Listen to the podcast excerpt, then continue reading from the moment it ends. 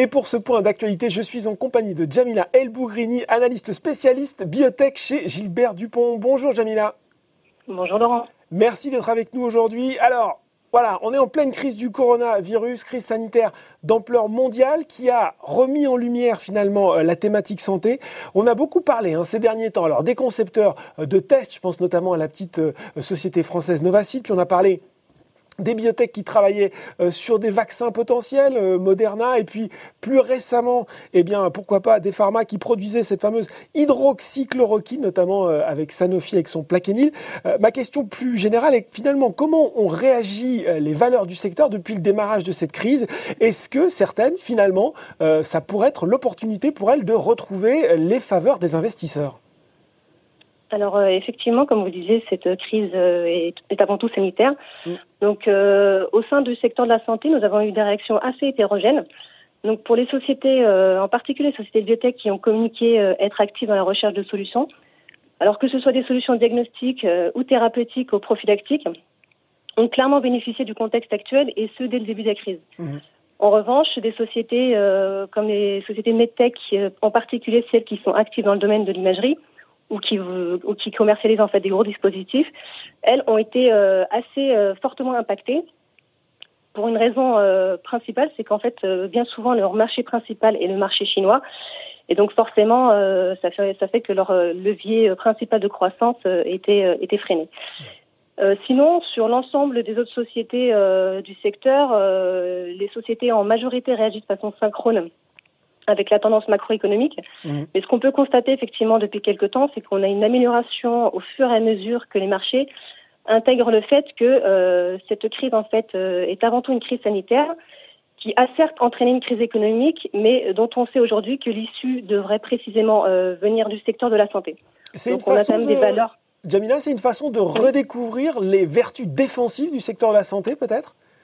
Effectivement, j'aurais tendance à, dire que euh, sur les dernières années, euh, notamment sur la biotech et la medtech, donc euh, plutôt les sociétés de petite taille, il y a eu une espèce de défiance qui s'est installée du fait de plusieurs déceptions. Donc, on, avait un secteur qui était perçu comme étant relativement déceptif, surtout sur la place sur Next Paris. Mm.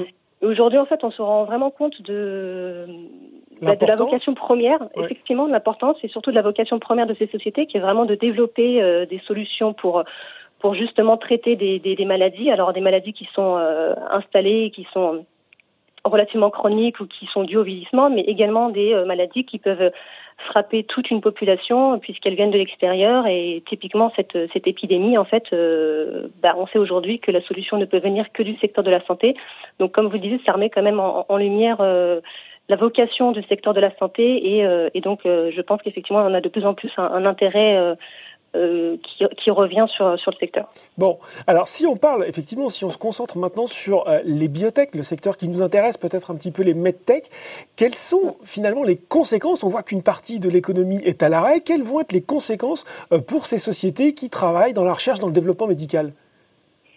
Alors, les, les, effets qui sont attendus euh, et qui étaient déjà anticipés, mais euh, l'ampleur euh, dépendait, dépendait de, de, la durée de la crise. Mhm. Et donc là, on commence à voir quand même les premiers effets. Pour ce qui est du secteur de la biotech, l'effet le, le, plus important, c'est un retard en fait dans les plans de développement. Alors, du fait de suspension volontaire ou subie des essais cliniques. Mhm. Et ce, pour trois raisons principales, en fait, qu'on qu concerne. Euh, la première, en fait, c'est euh, éviter d'exposer les patients euh, qui sont déjà vulnérables, déjà fragiles au coronavirus, puisqu'on mmh. sait que ce virus-là, en fait, s'attaque, en tout cas, est bien plus virulent chez les patients qui souffrent déjà de comorbidité. Mmh. La deuxième raison, c'est le fait que vous avez une priorisation des centres cliniques qui sont de plus en plus mobilisés pour gérer cette crise. Et le troisième point, c'est un ralentissement des activités à la fois au sein des sociétés, mais également au sein des, euh, des, organismes et des institutions qui travaillent avec les sociétés euh, du fait du confinement. Donc euh, typiquement les CRO, enfin les centres de recherche clinique, également les CMO, mais également les administrations qui accompagnent donc les, plans de développement qui elles aussi sont ralentis du fait du confinement. Alors on le voit, il y a peut-être une solution. J'ai vu que la FDA, l'autorité de santé américaine, était en train d'inciter les sociétés, les biotech, à faire des essais clinique virtuelle, en quoi ça consiste Est-ce que ça pourrait être un palliatif finalement à, cet arrêt des essais cliniques euh, réels, si je puis dire? Alors effectivement, la FDA encourage euh, ces essais euh, cliniques virtuels. Alors en quoi ça consiste euh, L'idée, c'est de poursuivre en fait l'accompagnement, en tout cas le, dialogue avec les patients à distance. Donc déjà pour respecter la règle de distanciation sociale, mhm. mais également du fait bah, d'un confinement obligé, d'une réduction en fait de la mobilité et des transports pour pour les patients et pour les, les, personnes qui gèrent les essais cliniques sur les différents centres qui sont investigateurs. Et euh, donc l'idée en fait c'est euh, de suivre les patients donc de façon virtuelle. Donc c'est euh, soit du téléphone, soit euh, de la caméra. Mhm. Donc effectivement, ça va être possible pour certains euh, types d'essais cliniques et certains types de, de maladies. donc évidemment, la mise en place de, de ces choses-là dépend de plusieurs facteurs. Euh, typiquement euh, sur un, un médicament euh, qui est plutôt en plaquette avec euh, tout ce qui est comprimé ou solution orale, là ou alors de, de, de, l'application atopique, donc tout ce qui est pommade, choses comme ça, on peut effectivement envisager que le patient puisse s'administrer lui-même son, son, traitement, et voilà et, et, et, en face si vous avez juste euh, comment dire, de, du suivi, du monitoring qui est plutôt du type observationnel ou du type questionnaire, là, ça pourra. Euh, ça peut se faire par caméra ou par euh, ou par email presque. Effectivement. Alors, vous n'avez pas de prélèvement, vous n'avez pas de manipulation, vous êtes sur. Vous, vous n'avez pas non plus d'imagerie, donc vous n'êtes pas sur un suivi qui nécessite quand même une présence sur site du mmh. patient et bah, une interaction physique avec le avec le praticien. Donc euh, donc là, c'est possible. Donc il y a, il y a plusieurs maladies euh, qui, qui, rentrent dans ce champ des possibles. Vous avez euh, typiquement les maladies métaboliques comme le diabète de type 2 ou les maladies inflammatoires type auto-immune comme le psoriasis ou la dermatite atopique ou la polyarthrite ou tout ce qui est aussi du, du qui relève du registre de l'allergie. Donc là, vous pouvez envisager en fait de, de, de procéder comme comme le propose la FDA, avec euh, la possibilité de limiter les retards, euh, mais également aussi tout ce qui relève de la thérapie génique, à condition mmh. que l'injection ait été faite avant euh, les, le confinement.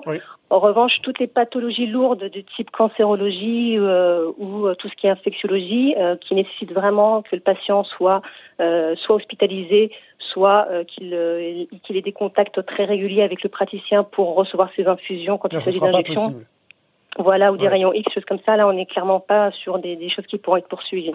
Bon, alors, on voit une partie des essais qui pourraient se poursuivre de façon virtuelle, une autre non. On imagine que cette interruption euh, des décalages, ça va aussi avoir euh, euh, des effets sur le plan de marge des biotech, et puis, sans doute, à court terme, à moyen terme, des besoins de refinancement. Est-ce que ça aussi, c'est un risque pour le secteur à, court-moyen terme? Absolument. Au-delà de ces risques qui, relèvent de, des activités opérationnelles, vous avez un gros risque qui pèse sur ces sociétés-là, qui est justement euh, d'avoir de la consommation de cash euh, durant cette période sans forcément avoir les avancées R&D ou les, les avancées réglementaires en face. Et euh, quand vous êtes déjà sur des sociétés euh, dont c'est le nerf de la guerre en fait d'avoir des euh, du cash et, et d'avoir les moyens financiers pour, pour, pour pouvoir mener justement leur plan de développement, c'est un problème. Donc certaines sociétés qui avaient une visibilité financière annoncée avant crise à fin 2020 pourraient être perçues comme des sociétés à risque et se retrouver dans une situation financière difficile, mais mmh. mais ceci étant dit, il y a quand même deux points majeurs qui nuancent ce propos. Mmh. Le premier, c'est que si on dit ralentissement des activités opérationnelles, ça veut forcément dire en face réduction du cash burn. On va consommer un peu moins de trésorerie on va consommer beaucoup moins de trésorerie, ce qui veut dire que tout ce qui relève des essais cliniques, ce qui est souvent le poste de dépense le plus important euh, dans les biotech et les medtech, en fait, euh, on, va quasiment tomber à zéro. Euh, en tout cas, on va tomber relativement bas pour, mm. pour beaucoup de ces sociétés-là, ce qui veut dire que le, gros des dépenses, en fait, se résumera à, des frais administratifs et, de gestion. Donc ça, c'est la première chose. Donc ça veut dire qu'on aura forcément un horizon financier qui sera repoussé à, à 2021. Et la deuxième chose, c'est que euh, pour le cas de la France, en tout cas, on a des dispositifs qui ont été proposés par l'État euh, pour permettre justement à ce profil de société de ne pas se retrouver euh, en, en, situation de détresse financière.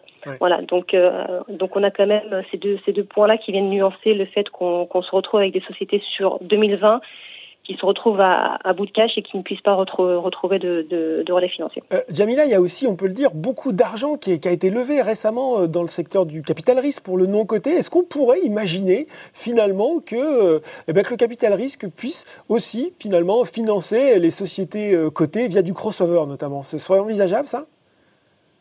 Alors dans l'absolu, ça pourrait être envisageable effectivement. Euh, en tout cas, euh, moi ma position, c'est que je suis pas euh, tellement convaincue par ça, parce qu'en fait, euh, le milieu VC est euh, en train de gérer lui-même ses propres portefeuilles qui sont également touchés de plein fouet par la crise, mm. Donc il n'épargne pas du tout les, les, sociétés privées pour les mêmes raisons qu'on a évoquées sur sur les sociétés cotées, c'est-à-dire des suspensions et des arrêts d'essais cliniques. Mm. donc donc je pense que la gestion de, des actifs qui sont déjà dans en, portefeuille pour, pour le milieu VC euh, dans un contexte de confinement. Ils sont déjà bien occupés, quoi. Hein. Voilà, je pense que voilà, quand on quand on connaît la situation, je pense qu'effectivement, comme vous le dites très bien, ils sont déjà bien occupés avec euh, avec leur portefeuille en cours et je suis pas sûre qu'ils envisagent de, en tout cas pour l'heure, d'aller chercher de nouvelles lignes de financement à investir. Qu'est-ce que c'est de nouvelles lignes à investir, pardon. Ouais, qu'est-ce que c'est finalement pour vous aujourd'hui une biotech bien armée pour traverser cette crise? Alors, une société de biotech bien armée pour euh, pour euh, gérer, en tout cas faire face à cette crise, euh, bah, ça ça va pas forcément changer du, du profil d'ordinaire, hein, mais c'est d'abord une, une, société qui aura une position de cash relativement solide, qui lui permette de traverser cette période dont on connaît à aujourd'hui, en tout cas assez mal le, le, point, le point voilà, effectivement, le point de fin. Euh, donc ça, c'est le premier point. Euh, le deuxième point, dans l'idéal, ce serait une société qui euh, aurait déjà noué un partenariat avec euh, avec une société industrielle. Donc euh, ça, parce que ça garantit en fait le le fait que quand on, on aura atteint la période de reprise eh bien, on est euh, la puissance de frappe de l'industriel pour justement reprendre de façon assez rapide, sans perdre trop de temps encore, euh, les, essais cliniques mhm. et euh, pour celles qui euh, devront commercialiser, avoir un réseau commercial déjà en place. qui sera prêt à repartir dès, dès, que ça repart, quoi. Hein, être vraiment, Exactement. Ouais. Exactement. Et le troisième point que j'aurais euh, que, que je mentionnerais, c'est euh, une société qui, qui aurait déjà atteint un stade euh, relativement mature, et j'aurais tendance à dire même une société qui aurait déjà validé les aspects cliniques, donc déjà qui ne serait pas forcément impactée sur les aspects R&D, donc suspension d'essais cliniques, et qui aura un produit qui sera prêt à être commercialisé rapidement. Bon, rapidement pour finir, Jamila, dans les sociétés que vous suivez, il y a, il y a du news flow, il y a, des, il y a de l'actualité qui va tomber bientôt? Alors, il y a toujours du news flow. Alors, euh, bientôt, euh, bah, pour Tout dépend ce qu'on appelle bientôt. voilà, pour les raisons qu'on a évoquées euh, jusque-là, je pense qu'il va plutôt va falloir attendre le, le, S2 2019 dans le, dans le meilleur des délais, en tout cas. 2020 Voilà, euh, de 2020, pardon, c'est vrai qu'on a déjà, on est déjà en 2020, oui. euh, et, et, donc, bah, en, reprenant les trois points sur le profil type de biotech qu'il faudrait regarder, et puis le fait qu'on ait un news flow qui est relativement intéressant sur l'année 2020, en tout cas annoncé, moi, j'aurais trois sociétés que je, je recommanderais. C'est Inet Pharma. Mm Inet Pharma qui a une position de trésorerie à fin 2019 de 256 millions d'euros, donc très très confortable, mm. sachant qu'en plus il est question euh, qu'elle perçoive encore un, un, milestone de 100 millions de dollars euh, de la part de son partenaire AstraZeneca, et euh, donc une société qui a un, un, produit qui est prêt à être commercialisé aux US, qui est le Lumoxity. Donc voilà, on, ah, on a toutes les cases sont cochées là. Hein. alors, Inet Pharma, c'est vraiment la société qui a toutes les cases qui sont cochées, qui malheureusement n'arrive pas forcément à percer boursièrement, mais euh, peut-être que cette crise permettra justement de remettre à en lumière les, les, sociétés qui ont un profil intéressant et euh, faire en sorte qu'elles qu sortent justement un petit peu de cette espèce de gouffre, euh, de gouffre dont elle arrive, dont elle a du mal à sortir. Okay. La deuxième société, ce serait Poxel. Mm-hmm. qui elle a 37 millions d'euros en, en, en, cash à fin 2019 et euh, on sait qu'elle a 10 millions d'euros qui sont encore potentiellement activables euh, au 31 mars 2020 ou plus tard. Donc ça veut dire qu'elle serait renforcée, la trésorerie serait renforcée euh, d'autant plus. Et euh, on a une société, l'appareil, qui a validé sa phase 3 euh, au Japon euh, dans le diabète de type 2 en fin d'année 2019. Donc on a un produit qui est relativement mature et qui devrait normalement filer son, son, sa demande d'AMM au Japon au S2 2020. Bon, ça aussi une bonne nouvelle. Et la dernière, c'est Genesight. Mhm donc qui, elle, a une position de trésorerie de 19 millions à fin 2019. On a 14 millions qui pourraient être activables euh, en décembre 2020, donc ça veut dire qu'on a une visibilité financière plutôt, euh, plutôt sécurisée. Et euh, là, pareil, c'est une société qui devrait normalement déposer sa demande d'AMM auprès de la FDA au S2 2020. Donc là, pareil, on a un produit mature. Donc, donc trois sociétés à surveiller pour tout ça. Je rappelle, Inei, donc Poxel et Gensight. Merci beaucoup, Jamila, d'avoir été avec nous aujourd'hui. Merci à vous. Tout de suite, dans le journal de bibliothèque, c'est l'interview.